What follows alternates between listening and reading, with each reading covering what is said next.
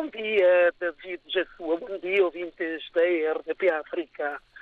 A Bissau acordou bem, com um clima ainda mais ou menos fria, mas daqui a pouco começa a aquecer, porque máxima prevista para hoje é de 34 graus centígrados e mínima de 26.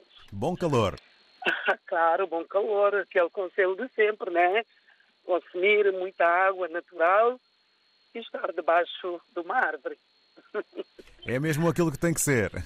Exatamente. Em termos de atualidade, vamos aqui ressaltar a celebração do Dia Mundial da Alimentação este ano, como lema A água dá vida, a água nutre, não deixar ninguém para trás. Na Guiné-Bissau, o governo, neste caso o Ministério da Agricultura, Floresta e Desenvolvimento Rural e o PAM, aliás, a FAO e o PAM, organizações das Nações Unidas, organizam uh, para celebrar esta data numa localidade não longe da Guiné-Bissau, ou seja, de Bissau. E também nesta festividade do Dia Mundial da Alimentação, uh, os participantes no evento vão ter a oportunidade de visitar uma das molanhas recuperadas com apoio uh, da FAO nesta localidade em Joalandim. Também a oportunidade vai servir ainda para os participantes visitarem uma das escolas integradas uh, da cantina escolar, a cantina escolar uh, apoiada pelo PAM na Guiné-Bissau.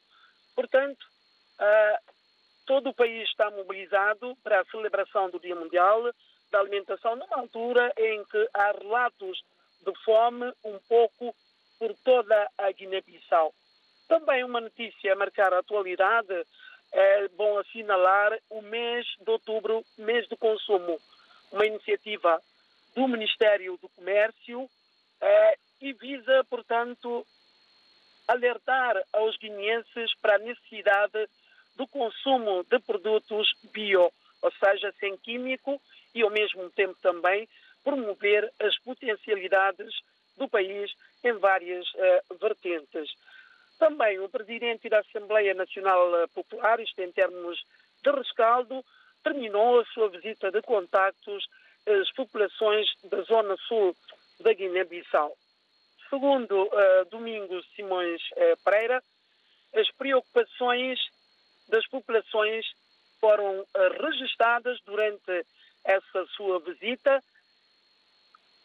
São preocupações que interpelam cada guineense e, sobretudo, os representantes do povo. Daí que Domingos Simões Pereira promete levar essas preocupações para serem debatidas na plenária da Assembleia Nacional Popular a ter lugar no próximo mês de novembro. David, basicamente, uh, são, entre outros assuntos, um que já marcou a atualidade, mas que serviu aqui de rescaldo, e esses dois eventos extremamente importantes também a assinalar hoje em Bissau.